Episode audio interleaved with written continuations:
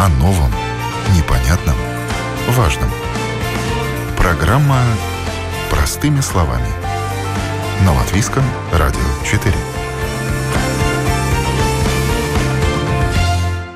Доброе утро, уважаемые радиослушатели! В эфире передачи «Простыми словами» у микрофона Ольга Князева. Сегодня мы будем говорить о том, как научиться планировать свои финансы и делать это так, чтобы не испытывать стресса от нехватки денег, а не испытывать стресса от страха потерять работу или от хронического безденежья. Планирование финансов – это настолько важная вещь в нашей жизни, что ею надо овладевать с самого детства. Однако не все все взрослые умеют считать деньги, не говоря о детях. О том, как упорядочить свои финансы, сегодня мы будем говорить с экспертами. И сейчас у меня эксперт на линии из банковской сферы, руководитель по развитию банка «Луминор» Екатерина Зинич. Здравствуйте, Екатерина. Здравствуйте, Ольга. Расскажите, пожалуйста, об исследовании, недавно проведенном банком «Луминор». Э, как люди, жители Латвии, относятся к своим накоплениям? Есть ли они у них? Был проведен опрос э, как во время весенней пандемии, так и сейчас. И э, если сделали выводы и 30% сказали, да, надо начать копить, то сейчас опрос показывает тенденцию, да, мы готовы, но факты говорят сами за себя. В реальности только у 42% жителей Латвии есть достаточное накопление, чтобы выжить 3 месяца и дольше. И у 26% накоплений хватит лишь на один месяц. Вы можете сделать вывод, что третья часть остаются вообще без э, каких-либо накоплений и могут надеяться, но только на чудо. А, то да. есть живут Это... они от зарплаты до зарплаты, нет лишних денег, так, да? Ну, статистика, похоже, не врет, да, так. Скажите, ну почему люди не откладывают? Вот есть версия у банковских э, специалистов. Э, может быть, нет денег и живут действительно от зарплаты до зарплаты, а может, много тратят, а может быть, просто нет финансовой грамотности. Есть какая-то причина? Причина, причин, конечно же, много на самом деле. Когда мы говорим с клиентами, что стоит задуматься и начать, э, как вы сказали только что, Ольга, в основном основной аргумент, э, мы живем от зарплаты до зарплаты, у нас нет лишних денег. Да, и всем нам так кажется. И этот аргумент не только характеризует, характерен для э, жителей, может быть, работающих с небольшими зарплатами. Такой же комментарий можно услышать от довольно хорошо зарабатывающего человека. И все, конечно, кроется в наших издержках и в наших тратах. Э, это о том, как мы живем, что у нас в приоритете, и, может быть, в каком-то момент даже просто умении работать со своими деньгами, со своим доходом ежемесячным. На самом деле, а, откладывать, начать очень трудно сделать. Ну вот буквально надо заставить себя, может быть, с каких-то маленьких сумм. Вот скажите, Екатерина, с чего начать? Как приучить себя создавать накопление? Есть вообще какая-то умная теория на этот счет? Теорий много всяких, и, как говорят, начни хотя бы с одного евро. Да, я согласна с вами. Начать копить – это очень трудно. И вообще всех бы жителей можно было разделить на две категории. Те, кто очень верит в накопление, они готовы найти хоть тот же евро и отложить. И вторая часть, которые дисциплинированно платят по кредитам и готовы отдавать, но начать копить ни в какой момент не могут. Это, это, это проблема. И э, проблему надо решать Э, э, с корня. Э, правильно вы упомянули тоже, что дети это то, с чего надо начинать. начинать. Было бы неплохо, если бы это была бы в какой-то мере программа в школе. Но, конечно, начать надо с чего? Начать надо и понять вообще, знаешь ли ты, на что ты тратишь и сколько денег э, в период вот ежемесячной зарплаты, да, в период месяца. И мы всем советуем а, время от, от времени перерассматривать свои повседневные траты. И это очень можно легко сделать, если человек ленивый, он не ведет тетрадь или не пользуется какой-то аппликацией, где он заносит свои данные, то это просто выписка по счету. Э, тем более сейчас во время пандемии мы больше и больше начинаем расплачиваться картами, для нас это удобнее, более безопасно, то выписка по счету счет это первый друг, где можно заметить э, все мелкие расходы, потому что все мы знаем о крупных, но не замечаем очень мелкие. Кофе где-то, э, может быть, не успел или забыл э, отменить автоматический платеж за какие-то услуги. Да, это очень минимальные суммы, которые в целом дают э, один или два десятка евро в месяц что можно потом направлять на накопление. Ну, правильно, это, естественно, потом сесть и проанализировать. Вот тут вот я потратил, можно было не делать. Вот здесь вот потратил так, да, делать. Да, анализ да. этих, а потом расходов каких-то. Конечно, конечно. Э, соглашусь, что не все, может быть, усидчивы и готовы, и это просит время, и иногда это даже демотивирует, потому что кажется, ну я живу и должен жить. Согласна, но здесь тоже может помочь такое планирование. И планирование, я бы сказала, не только таких ежедневных расходов, как поход в магазин, а, о, о чем мы знаем, что список это первый, кто поможет сэкономить, да, чтобы не было на голодный желудок спонтанных э, покупок и ненужных товаров. Это первое но также рекомендуем подумать о долгосрочных тратах. У многих это есть, я не знаю, машины поменять, шины сезонные, э, съездить техосмотр сделать, даже планировать визит врача, чтобы это был не спонтанный, когда у меня боли, я готов за любые деньги пойти и найти, а планированный визит, где все-таки более приемлемые цены и то, что позволит сэкономить в какой-то момент.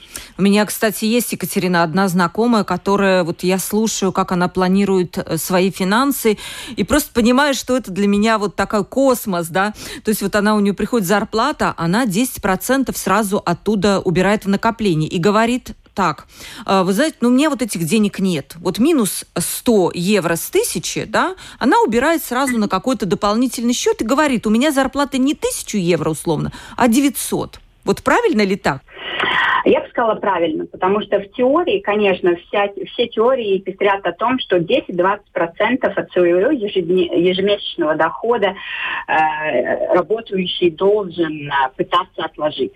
Да, я считаю, что это правильно. И ты себя чуть-чуть ограничиваешь, но у тебя начинает расти твое накопление. Я бы сказала, это, да, самодисциплина. Конечно, вопрос, как себя человек чувствует, когда он не может себе что-то позволить. Это, это, конечно, очень важно, потому что это эмоционально, и очень часто у рабочего человека это может быть чуть ли не единственный вариант, как отойти от стресса, отдохнуть и так далее. Это один из э, пошаговых, э, пошаговой инструкции, как можно себя вести. Можно начать с другой стороны. Можно взять э, общий свой доход своего хозяйства, себя, в зависимости, да, и на бумаге посчитать, разделить, что у меня являются такими константа, э, как сказать, ежемесячными расходами, которые у меня будут все равно, чтобы не случилось, и понять, э, какие, какая часть от моей зарплаты может уходить на такие ну, не текущие, а э, то есть, то нету, да, расходы, непред, ну, не, непредвиденные не скажешь. Те, которые могут меняться, да. Это та сумма, с которой я могу оперировать э, в повседневной жизни легко, в зависимости от моих нужд да, и обычно так есть, что коммунальные платежи, телевидение, кредитные разные платежи, это может быть до 50% от моей зарплаты, а все, что вот остальные 50%, там мы уже делим, условно 30% может идти на такие покупки, как одежда, хобби, отдых. И тогда 10-20, то, что мы вот говорили, останется на э, планируемые расходы или на накопление. Формула удачного распределения расходов, так я понимаю, да? Да. То да, это вот как раз по процентов, как она выглядит. Да, да. И просто тогда здесь получается более свободное действие, чтобы и такой психологический момент оставался в балансе. Да? Я знаю, что 50% у меня уйдет на обязательные платежи, 50% у меня остается, и здесь я могу смотреть, сколько я могу отдать на накопление и сколько я могу потратить на другие свои нужды, которые у меня не каждый месяц. Скажите, Это очень, тоже вариант. очень многие люди, э, когда не хватает денег, они решают, что можно сделать проще, взять кредит потребительский или быстрый. Тем более, что у нас реклама просто пестрит такими кредитами. Возьми сейчас за 15 минут. Насколько это правильно, как вам кажется? Если честно, очень сложно сказать, так как я упомянула в начале нашего разговора, люди делятся на две категории. Кто противник кредитов, и они готовы копить, и есть те, кто, э, да, в кредитах нет ничего плохого, я дисциплинированно отдаю назад, когда взял. Но здесь всегда надо помнить о э, таком, опять же, эмоциональном фоне.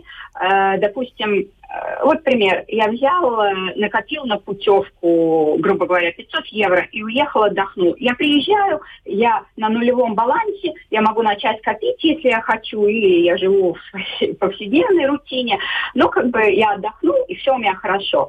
Э, человек, который не копит, что он делает? Он берет кредит на эти 500 евро, он едет, отдох, отдохнет, приезжает, и какая ситуация? Я уже не на нулевом балансе, я уже в минус 500 евро. И что это значит, я работаю потом, чтобы отдать то, что уже пройдено. Эмоционально иногда многим очень тяжело, и с этим надо считаться, и надо брать во внимание. Но если человек э, может, и ему это удобно, то да. Ну, конечно, когда ты сам копишь, и у тебя есть какие-то краткосрочные цели и долгосрочные цели, это все-таки более приятно потом самому. Ну да, может быть, еще тут важно все-таки на что ты берешь кредит. Если Конечно. речь идет о, например, ну, человеку нужно поправить здоровье и там какая-то операция, это одно. А когда речь идет о каком-то развлечении, когда можно его, ну, ну, скажем, отложить, это совсем другое. Особенно речь идет о кредитах, по которым надо платить, ну, немалые проценты, и люди, как правило, это, это да. не всегда понимают, во сколько им это обойдется. Так, да? Да, здесь я согласна, конечно. Это, это должен быть здравый смысл конечно. Угу, угу. Ну и э, как вот вы, последний вопрос, как банк хотите, вот видите такое идеальное общество, которое финансово подковано, сколько человек должны в Латвии процентов иметь вот накопление? Как вы видите это вот развитие нашего общества? В идеале, конечно, бы хотелось видеть, что стопроцентно каждый имеет подушку безопасности. И, и для кого-то это две зарплаты, для кого-то четыре. Может быть, даже здесь не зарплаты надо мерить, а своими ежемесячными расходами, чтобы быть уверен, что в какой-то период времени а, я могу рассчитывать на себя. Да? Но вот три-четыре зарплаты или суммы моих расходов, меня обязательно должны быть у каждого, чтобы я себя чувствовала вот очень хорошо. Спасибо. да. Спасибо большое. У меня был э, на линии эксперт из банка Луминор, руководитель по развитию банка Луминор Екатерина Зинич. Спасибо большое вам, Екатерина, за комментарий. Спасибо. Да, до свидания. В эфире передача «Простыми словами». У микрофона Ольга Князева. Сегодня мы говорим о том, как учиться планировать свои финансы и делать это так, чтобы не испытывать стресса от нехватки денег или от страха потерять работу или даже от хронического безденежья. А, о том, как упорядочить свои финансы, мы сегодня говорим с экспертами. У нас на прямой телефонной линии представитель Светбанк Янис Кроп. Здравствуйте, Янис. Здравствуйте. Янис, у Института финансов Светбанк недавно вышло такое интересное исследование, в, в ходе которого выяснилось, насколько финансовые проблемы влияют на стресс человека. Ну, расскажите, какие вам понравились цифры оттуда? Ну, знаете, с одной стороны, я должен признаться, есть цифры, конечно, которые радуют или, скажем так, приятно. Uh, приятный сюрприз сделали, но с другой стороны опять есть и такие более негативные uh, вещи, которые, конечно, скажем так, делают э, Э, надо на них больше подумать и проанализировать. Например, с таких позитивных э, вещей я бы сказал, что 36% э, опрошенных довольно уверенно признали, что по поводу семейных финансов, ну, они беспокоятся, но только пару раз в году. Это значит, либо какие-то большие покупки, либо что-то случилось такое, что надо чуть-чуть поволноваться, но это не регулярность а, например, 12% э, вообще сказали, они вообще про финансы как такие, как стрессовые факторы, они это не испытывают, они не знают, что это такое. Но на этой теме почти позитив, позитив и заканчивается, потому что финансы как стрессовый фактор, он все-таки является одним из э, самых э, высоких факторов.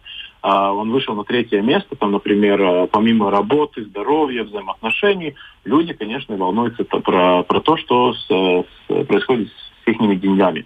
Ну и вот здесь, конечно, то, что очень беспокоит, то, что почти половина э, латвийских жителей сказали, что по поводу финансовой ситуации они беспокоятся каждый месяц или даже чаще. А 14% уже сказали, что они э, волнуются каждый день. Это значит, они живут э, в реальности в полном стрессе каждый день, э, думая про свою финансовую да. ситуацию. Но при этом, знаете, Янис, что мне показалось странным, 68% жителей из вашего же опроса считают, что их знания достаточны для того, чтобы да. успешно планировать финансы. Но при этом половина беспокоится. Что-то тут не сходится, как мне кажется, нет? А, я думаю, это не вопрос то, что не сходится. Это очень такая большая реальность, и с этим всегда надо сталкиваться, потому что очень многие люди думают, что они умеют планировать свои финансы, и они а, думают, что, скажем так, они справляются. А, но в то же время, когда спрашивает их, э, например, э, как вы считаете, можете ли вы там, скажем, не знаю, там на ходу решить какую-то проблему, тогда нет, и тогда появляется стресс. Потому что как стрессовый фактор 39% а, из-за этого вопроса сказали, что они чувствуют стрессовый фактор по финансам. Но вот я думаю, что здесь самое главное то, что люди иногда слишком позитивно думают, что они могут справляться со своим бюджетом, что они планируют.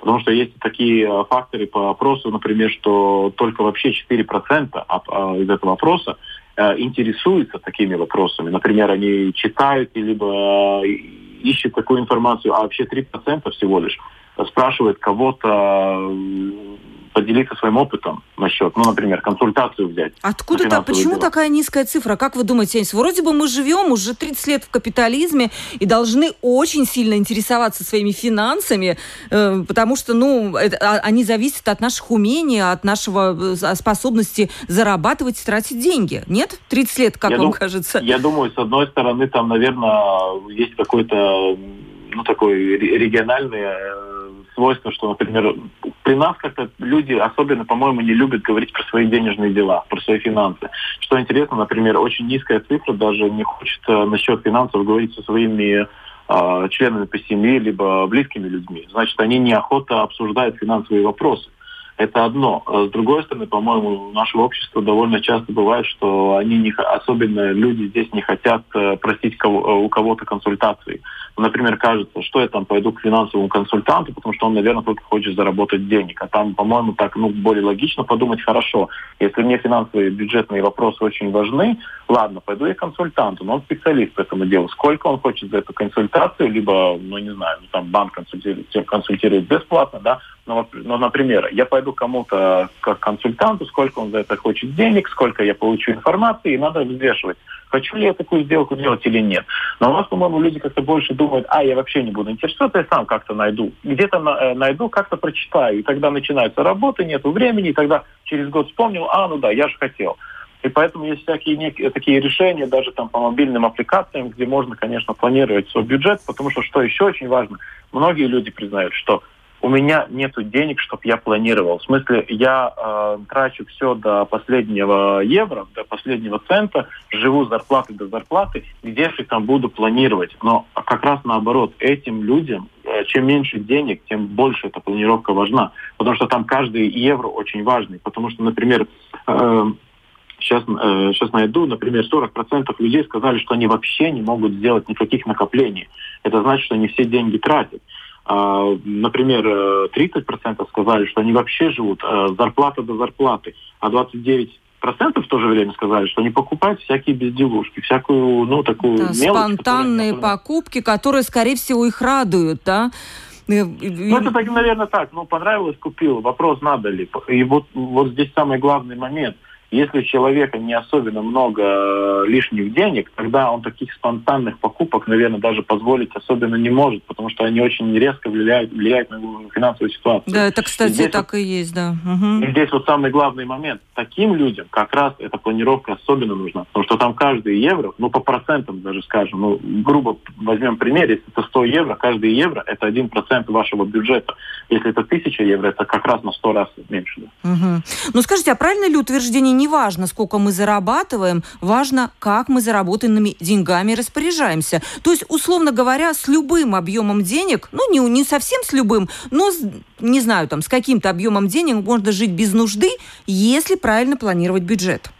Я бы сказал больше да, чем нет, потому что, конечно, есть такой эмоциональный фактор, когда людям кажется, ну да, если ты заработал больше, я бы жил лучше. Но мне всегда опять кажется, как заработаешь э, дополнительные денег, так и дополнительные интересы появляются. Либо машину получше хочется, либо квартиру получше, либо ремонт сделать, либо что-то Почаще там, в ресторан сходить, да. Ну да, потому что если опять, вот это вопрос навыков, если наш навык э, потратить все деньги, не, в, не вкладывать, либо не копить, тогда, конечно, мы эти деньги потратим, неважно сколько, да. И чем богаче человек, тем больше его амбиций. А с другой стороны, опять, ну вот я бы еще чуть-чуть глубже пошел, я бы сказал, наверное, важ, важен этот контроль э, над своими финансами. Потому что, например, тоже, ну, мне, мне довольно трудно делать накопление, поэтому я для себя сказал просто, как зарплата получает, я какой-то определенный процент зарплаты э, убираю сразу накопление. И все, я не думаю про эти деньги, я их сразу ставлю в накопление. У вас их нету, я... грубо говоря, да? То есть убрали грубо и говоря, все, вы, да? Грубо говоря, вы справляетесь, потому что если вы понимаете, что под конец месяца ну, чуть-чуть не хватает для всех нужд, вы очень оцениваете, что надо покупать. И там, например, не знаю, там лишнюю, лишнюю какую-то вещь, либо лишнюю сладость купить, я уже думаю, наверное, не надо, потому что я должен подождать и должен попланировать. В смысле, я себе не позволяю больше. И вот очень важно, если такие, ну, я бы сказал, не хотел сказать исследования, такие опросы и в Америке, и вообще по миру, что очень важен этот контроль. Потому что если вы в контроле над своими бюджетом, над своими деньгами, вы и не испытываете такой стресс, потому что у вас могут появляться какие-то экстренные ситуации, это нормально, потому что жизнь жизнью, это всегда присутствует. Но если у вас есть накопление, если у вас есть этот контроль, где вы знаете, как, откуда взять, чтобы решить эту проблему, вы чувствуете, что вы справляетесь.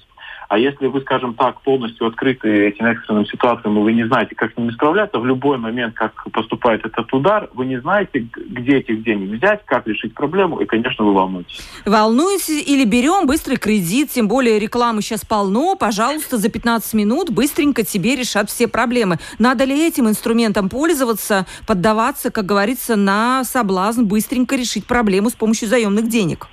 Но, знаете, я, конечно, не буду ничего говорить про быстрые кредиты, все-таки... Ну, давайте не будем говорить про быстрые все кредиты, кредитование, но, так или иначе. Но вот видите, про, про кредитование вообще, если мы говорим, а, решить проблему, взяв э, какой-то кредит, там, у потребительский или какой-то такой, либо еще есть хуже вариант, я взял кредит, чтобы подать другой кредит. Это еще хуже, потому что кредитование, оно все-таки планировано для людей, чтобы они эм, достигли каких-то больше, больших целей, Например, если вы не, ну, вы можете всю жизнь копить на квартиру и э, брать в аренду другую квартиру, да, но опять вопрос, если вы переплачиваете за эту квартиру, конечно, лучше платить кредиты, это остается вам, это все-таки место для вашей семьи, потому что после этого можете эту квартиру реализовать, ну, в рынке все такое.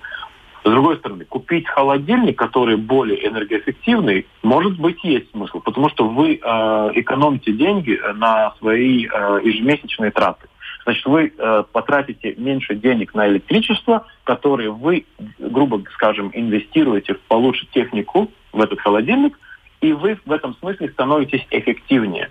Купить машину, которая более сильная по своему двигателю и кушает больше э, горючего, наверное, не особенно. Это не эффективность. Но опять, здесь я говорю, здесь очень много эмоциональных факторов, но самое важное – брать кредит, чтобы отдать кредит, это очень плохая идея. Это показывает, что вы не справляетесь со своими обязанностями, со своими задолженностями. Это в смысле значит, что вы должны переоценивать э, доходы и э, траты, чтобы у вас был баланс. Там надо найти этот контроль, а да. не взять побольше обязанностей, чтобы этого контроля типа искать, а в конце концов потерять его полностью. Да, потому что так называемая петля кредитов, когда один кредит берется на покрытие другого кредита, по-моему, это путь в никуда, это безнадежно. Я не знаю ни одного человека, который бы смог бы выкарабкаться из этой петли, потому что, ну, тут, тут уже, наверное, какие-то радикальные меры нужны. Скажите, Янис, еще все-таки какие-то советы? Вот обычно эксперты по финансам предлагают советы, как правильно планировать свои финансы. Например, 10% должно идти на накопление. Вот просьба к Светбанку, как крупнейшему банку в Латвии, поделиться советами. Может быть, есть какие-то хорошие инструменты, приложения, программы для финансового планирования? Где искать ну, информацию, с чего начать? Да. А, сперва скажем так, ну, если есть интерес э, насчет накоплений, насчет э, финансовой, финансовой планировки, бюджет, э, планировки бюджета, есть э, в блоге Светбанка, Светбанк, .светбанк.лв можно найти там э, много всяких материалов. Ну, скажем так, просто почитать, подумать, надо ли это мне, как я мог бы справляться. Насчет этих, э, скажем так, э, приложений всяких, ну, есть грубый метод, где никакого приложения не надо. Просто взял бумажку и записываю все, что потратил, и анализирую.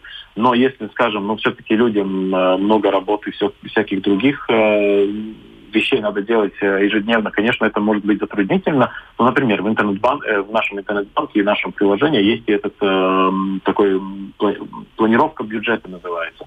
Э, и там можно просто проанализировать, там можно, скажем так, отобрать все свои траты за месяц и поставить, например, ну там если вы заплатили за еду, он автоматически считает эти затраты в часть сектора еды, ну, и такого дела. Например, для меня самого, я, потро... я попробовал, я думал очень, что у меня маленький ребенок дома, я думал, что у меня самые большие затраты будут на автомашину, ну, в смысле, горючий ремонт и на ребенка.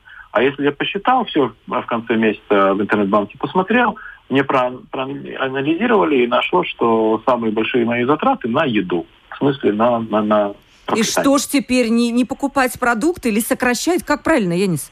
Нет, ну, например, правильно, что я могу э, поменять сразу? Я могу либо закупать уже планировку делать, ну, скажем, на неделю. Ну, ладно, не я буду заготавливать, как-то у нас в нашей семье жена лучше готовит, чем я, значит, э, я должен говорить с женой, либо мы заготавливаем на неделю вперед, либо мы передумываем, что мы покупаем. А, конечно, в тот момент ребенок еще не кормился, скажем так, э, э, пищевыми продуктами из магазина, но теперь уже этот возраст подходит к тому, что это увеличивается часть, потому что он кушает то, что мы кушаем. И, конечно, тогда мы начинаем думать, что мы кушаем, что мы готовим, как, какого вида продуктов покупаем. Либо больше овощей, либо там пару раз в неделю мясо, рыбу и все такое. Это опять э, сравнивать цены, наверное, и опять про это думать. Но в чем суть этого дела? Например, я посмотрел процентуально, сколько мне ушло денег на эту, на, на, на эту часть, э, скажем так, э, затрат. И если, скажем, ну, в моем случае это было, по-моему, 40%, я, я решил, что это слишком много, значит, я решил, что я хочу снизить эту цену. Значит, я не, поку... не, не буду покупать каких-то сладостей, ну, знаете, таких лакомств. Да, которые... на это уходит очень много денег на какие-то вещи, которые пакетик чипсов, там еще что-то, то есть без чего можно ну, действительно смысле, да, обойтись. Это то, что там. вы можете себе Э, типа позволить больше. Но вопрос, надо ли. А потом в спортзале это все надо перерабатывать, потому что mm-hmm. дополнительный вес приходит. Да, и это опять затраты. Так что в смысле, ну, если человек хочет анализировать, он анализирует это дело.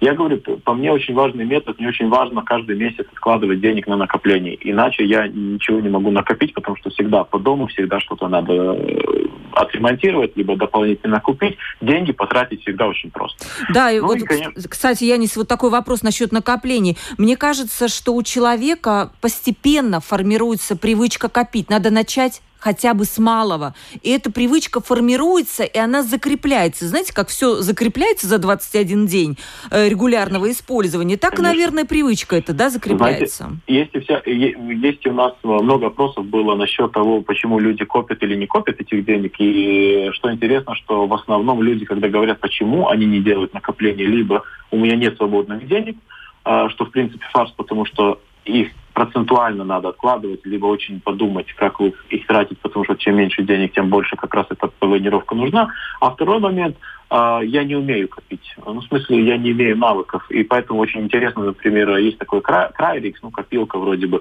когда вы платите, можно в интернет-банке подключить такое дело, когда вы платите с карточкой, а, до целого евро эта сумма округляется. Да, это, разница, угу. это разница вы своих денег перечисляете сразу в накопительный э, счет. Слушайте, у меня одна знакомая воспользовалась вот этой копилкой, и вот вы не поверите, она в месяц около 40 евро вот так вот скинула. Да. Ну, кажется, что вот это округление, округление по чуть-чуть, а 40 евро ну вот, уже лежит. Ну вот, вы правильно говорите, потому что вроде бы кажется, ну что там мелочевка, там 20 центов, 40 центов и так далее, да, даже нету полного евро. Ну, например, за пару месяцев мы этот накопитель э, начали предлагать э, поначалу лета, и за пару месяцев э, люди в Латвии, наши клиенты, накопили 5 миллионов евро таким образом. Да, уж это очень смысле, впечатляюще, если, действительно. Да, потому что там в среднем было, э, мы считали, что, наверное, где-то 20-25 евро в месяц. Я сам по себе смотрел, ну ладно, это потому что моя жена в данный момент с ребенком дома, я и покупаю больше э, продуктов, я иду в магазин, и из-за того я и плачу этой карточки больше, но, в принципе, я где-то тоже 30 евро в месяц накопил только на таких копейках, на, на мелочевке. Да, хорошая вещь. Скажите, вот последний вопрос. Вы э, тоже упоминаете о том, что у вас есть ребенок, и у меня есть тоже ребенок, и, наверное, у многих наших радиослушателей есть ребенок. Наверное, надо вот эту финансовую грамотность начинать там уже с самых пеленок, э, в, как говорится, прививать детям, чтобы они уже вырастали, шли в школу, уже понимая, что такое деньги, как копить и как ими распоряжаться. Ну, знаете, там сразу очень много факторов. Например, первый, ну, ребенок всегда берет пример своих родителей или либо своей семьи как такой, как такой.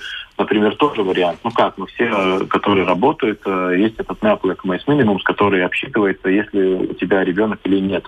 Например, я по своей зарплате увидел, что у меня, как родился ребенок, конечно, этих денег чуть-чуть остается больше, потому что э, пересчита... пересчитывают этих налогов из-за э, ребенка. 50 Но... евро, ни копейки. Это да, 50 и, кстати, евро. Да. Ну вот, и почему я этот пример э, привел? Потому что можно этих денег просто потратить, потому что ну, они пришли мне на, как зарплата на мою карту, на мой счет, я их и трачу, например. Но можно сделать накопление для ребенка. Например, я могу эти 50 евро, скажем, которые приходят из-за этого ребенка, потому что он родился из моих налогов, как дополнительные деньги, я их могу откладывать для его же будущего, потому что до ребенка я же привык жить без этих 50 евро, скажем, да, или 30 евро ну как кому по налогам получается, значит, я могу эти деньги откладывать. Есть такой э, инструмент накопления для ребенка. И вот, например, когда у него будет 18 либо 21 лет, 21 э, год, он сможет эти накопления взять и решить либо на учебу в университете, если он должен будет платить за нее, либо, не знаю, купить свою квартиру, либо просто поехать где-то по миру, посмотреть, набраться опыту и возвращаться уже, понимая, что чего он хочет добиться в своей жизни.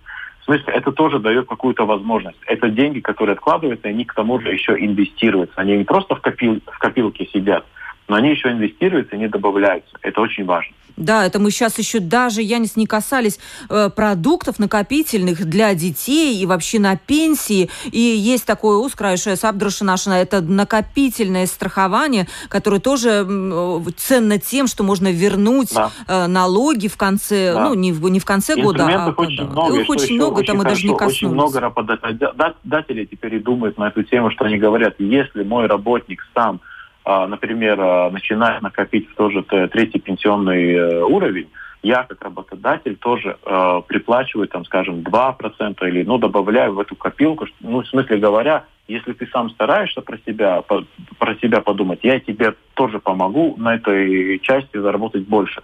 Но что очень важно, например, на, насчет накопления для ребенка, он гарантийный. Это накопление он гарантирует. В смысле, вы копите этих денег, и, например, если приходит кризис, а, скажем, по финансовым рынкам эта сумма вроде бы падает, есть определенный лимит, э, ниже его он не сможет спадать. В смысле, физические деньги, которые вы внесли, они выплачиваются. Это очень важно. Если финансовый рынок идет э, в гору, что хорошо, вы заработаете больше. Если, скажем, плохо получилось, финансовый рынок упал, вы не получите меньше того, что вы физически э, внесли в этот накопитель. Да. да, и я так вижу, что вот подводя итог нашего разговора, что для того, чтобы перестать испытывать стресс от нехватки денег, от возможной безработицы, от э, хронического безденежья, надо менять мышление, да, надо менять мышление на сберегающее, а не потребляющее. Не знаю, права я или нет, я не с последней да, ваш такой, я, ду- я думаю, конечно, ну, я согласен с вами, но опять надо вспоминать признать то, что те, которые чувствуют, что они в этом стрессе, им очень трудно выйти из этого стресса. Это опять мы как общество должны, должны помочь этим людям а, найти этот свет в туннеле и понимать, что они могут выйти из этой ямы, скажем так, и на, на, начать жить более Э, ну, как сказать, планированно, как-то с этим чувством. Осознанно, они, да, финансово осознанно, я, наверное. Не, да? ну, они вроде бы живут осознанно, но я просто о чем говорю. Если человек в стрессе, эмоциональном особенно, да, это очень трудно из него выйти. Поэтому очень важно, чтобы кто-то был, который бы помог. И я, например, тоже думаю, вот наш разговор, мы коснулись пару тем очень быстро таким образом, много деталей осталось не обсуждено. Что очень важно. Откройте блог Свободбанк, почитайте по статьям, что вам интересно, как вы можете поменять это дело. Если вас заинтересовало что-то, поищите больше информации. Если хотите просто поговорить, позвоните в банк, спросите консультанта, чтобы он рассказал побольше. Запишитесь в филиал, если уже так хочется. Есть варианты. Э, их можно найти. Самое главное – желать.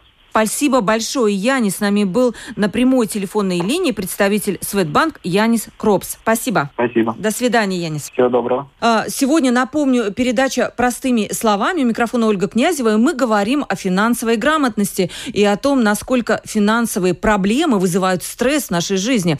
А, мы говорили до этого с двумя банковскими экспертами, и они рассказали, почему копить деньги важно, почему важно заниматься финансовой грамотностью. Но с нами еще один эксперт на линии психотерапевт Ариэль Резник-Мартов. Здравствуйте, Ариэль. Здравствуйте, Ольга. А, насколько у нас вообще финансовые проблемы влияют на уровень, на уровень стресса? Знаете, я видела такую шкалу, где наверху самый большой стресс есть там у смерти супруга, у развода. А вот где находятся финансовые проблемы вот в этом рейтинге? Я думаю, что финансовые проблемы, как и любые, влияют на уровень стресса. Здесь, как всегда, есть принцип, есть приемник, есть передатчик. Вот э, финансовые проблемы у каждого человека вызывают стресс по-разному. То есть они падают на какую-то почву. У кого-то эта почва подготовлена, у кого-то уже изначально есть повышенная чувствительность к стрессу. У кого-то есть навыки справляться со стрессом, у кого-то они не разработаны. Конечно, люди склонные к тревогам, люди склонные к депрессиям, люди склонные очень остро и болезненно переживать любые перемены – реагируют на стресс, и в том числе и на финансовые, по-другому. Что может быть? Может быть и вплоть до депрессии, я понимаю, да, и до каких-то э, расстройств, которые нужно будет лечить уже какими-то лекарствами с, с, серьезными. Ну, может быть, начиная от просто тревожных состояний и бессонницы. И другой полюс. Мы все периодически читаем историю о том, как где-нибудь какой-нибудь бизнесмен понял, что разоряется. В его фантазии э, его семья оказалась голодной на улице, побирающейся и так далее. Ну, берет и убивает всю свою семью просто для того, чтобы избавить от страшной участи, а потом кончает с собой. Вот у меня до таких страхов не доходило, но ко мне приходили иногда люди, которые находились бизнесмены в очень тяжелом состоянии, банкротство и так далее. У некоторых мелькала эта мысль, что как будет моя семья, зачем вообще такая жизнь, голодная, нищая, как они справятся, как они жили в хороших условиях, как они справятся с нищетой. И у людей бывали мысли от самоубийства, чтобы все это не наблюдать и не видеть, до каких-то, ну, мыслей, зачем нам всем жить. Или наиболее такая безобидная мысль, я сейчас все сброшу, сбегу и буду где-нибудь на островах или в Таиланде работать таксистом. Такой дауншифтинг вынужденный. Ариэль, ну спасли вы этих людей? Прям так стало любопытно даже. Вот те, которые к вам прям в тяжелом состоянии пришли. Смогли бы вы им помочь? Да, конечно. Но это лечится. Опять же, все-таки острая реакция на какой-то стресс, э, острая реакция на какой-то стресс всегда лечится лучше, чем некое тяжелое хроническое заболевание. Это как хроническое безденежье. Знаете, может, человек уже там живет так годами, он привык, и особо его это уже и не печалит. Так, да, чем что-то, какое-то резкое изменение. Это не болезнь, это состояние такое. Хорошо, а что вот вы э, советуете? Вот как, как вы думаете, лучше больше зарабатывать, дать совет и уже успокоиться, вот тратить всю свою энергию на то, чтобы э, восполнить этот финансовый пробел, либо не переживать, что денег не хватает, то есть изменить отношения. Ну, не хватает, ну и ладно. Оль, если бы можно все проблемы решать советами, мир давно был бы хорош, замечательный, совершенен. Проблема в том, что совет не решается. Во-первых, стоит осознать, что происходит. Э, ну, например, человек всегда может задать себе вопрос, на что именно ему не хватает денег. Есть понятие абсолютная бедность, есть понятие относительная бедность. То есть абсолютная бедность – это когда э, абсолютная бедность – это когда у тебя не хватает денег на еду, уже крышу и так далее. А относительная бедность – это тогда, когда у окружающих круг твоего общения, не знаю, машина намного дороже, телевизор у тебя десятилетней давности, а у них новые, разница в телефоне и так далее. То есть вроде бы ты не страдаешь, ничто не э, делает ту жизнь невыносимой, но ощущение себя хуже, чем другие, тоже на многих действует крайне угнетающе. Поэтому один из вопросов, который я задаю людям с финансовыми проблемами, на что на самом деле у вас не хватает денег. В чем на самом деле вы вынуждены себя ограничивать.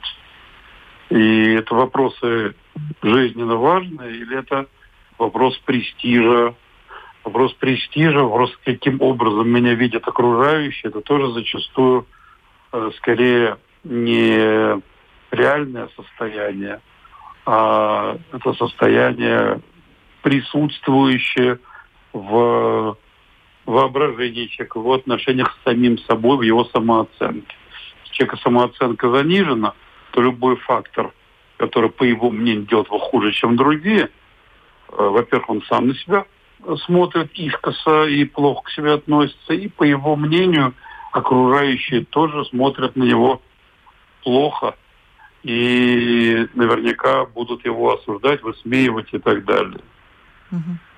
Вопрос у меня есть к вам, Ариэли, который мне задала э, а, слушательница, одна моя знакомая до передачи, попросила озвучить это именно вам. Она женщина. И, э, значит, вопрос звучит так. Я постоянно совершаю спонтанные покупки. Вроде бы зашла в магазин за хлебушком, вышла с корзиной непонятно чего. Зашла в Дрогос за шампунем, вышла с корзиной тоже непонятно чего на 40 евро. Особенно я замечаю это сейчас сейчас, когда уровень тревоги повышен, и покупки меня вроде как бы успокаивают. Но при этом я понимаю, что они создают такую существенную брешь в моем бюджете. Как мы принимаем вообще решение купить то, что нам вообще не нужно? И можно ли с этим бороться? Вопрос психотерапевту. Ну, во-первых, это понятная история совершенно. То, что мы называем шопингоманией, аддикцией, зависимостью от шопинга и так далее, и так далее. Ну, просто кто-то покупает в Дрогосе на 40 евро, а кто-то покупает, э, не знаю, одежды на несколько тысяч евро. Это, в общем-то, могут различаться суммы, а сущность примерно одна и та же. Э, что отличает э, разумные покупки от неразумных? Неразумные покупки ты часто накупаешь что тебе вообще не нужно. То есть ты покупаешь для тебя важен не предмет, для тебя важен сам факт покупки. То есть зачастую люди с той самой заниженной самооценкой, именно в момент, когда они что-то приобретают, в момент, когда они тратят деньги и что-то получают, ощущают себя очень значимыми. Они ощущают себя теми, вот я покупатель, я трачу деньги, я приобретаю, и уже это э, скажем так, приобретая некие предметы, я заодно приобретаю некую порцию повышенной самооценки. Беда в том, что это действует на момент покупки и еще совсем недолго после этого. Что потом купленные вещи отправляются в шкаф, на полку. И хорошо, если их оденут один раз. А у многих э, женщин такие вещи лежат даже с неснятыми ярлыками. И я думаю, что то, что покупает ваша знакомая в Дрогосе, тоже где-то лежит на полках и, в общем, не сильно ей нужно. Это расстройство, вот хочется понять, либо, ну ладно, ну купили. Или это все-таки ну, уже что-то, что-то, к чему надо присмотреться и прислушаться? Вот нормально ли это? Я думаю, здесь есть очень простой критерий. Чем отличается потребность от зависимости? Когда человек удовлетворяет потребность, не знаю, купить вещь, выпить коньяку или еще что-то похожее сделать, он получает удовлетворение, и оно, в общем-то, не имеет последствий. Удовлетворение зависимости всегда тяготит. Зачем я потратила эти деньги? Зачем я столько выпил, мне на утро плохо, я натворил глупости и так далее, и так далее. С покупками то же самое. Если у вас после покупки если возникает рано или поздно э, ощущение сожаления, зачем я это сделал, в следующий раз постараюсь этого не делать, э, то, значит, есть о чем задуматься. Очень хороший вообще совет, действительно, я вот сама бы и не додумалась, наверное. Последний вопрос, Ариэль. Э, когда человек должен по своим каким-то признакам понять, что, может быть, пора к психотерапевту, может быть, пора на прием к другому врачу, когда не все в порядке? Вот имеется ну, в виду финансово, на плохо. На, плохо на душе, да, бессонница начали. Плохо на душе, и это не одномоментное состояние, это состояние затянувшееся, или это состояние регулярно повторяющееся. Значит, стоит к себе прислушаться, значит, стоит о себе задуматься, задать себе пару вопросов, от чего мне плохо, и как минимум стоит сходить на консультацию и обсудить. Возможно, это ничего страшного и стоит разок поговорить, а возможно под этим да. скрывается целый пласт проблем, и этим нужно заниматься, что это будет накапливаться, и рано или поздно будет сказываться на все больших сферах жизни человека, а также на жизни его близких и так далее. Спасибо большое. С нами был эксперт, психотерапевт Ариэль Резник-Мартов. Спасибо, Ариэль, вам большое за комментарий по теме. Всего доброго. До свидания.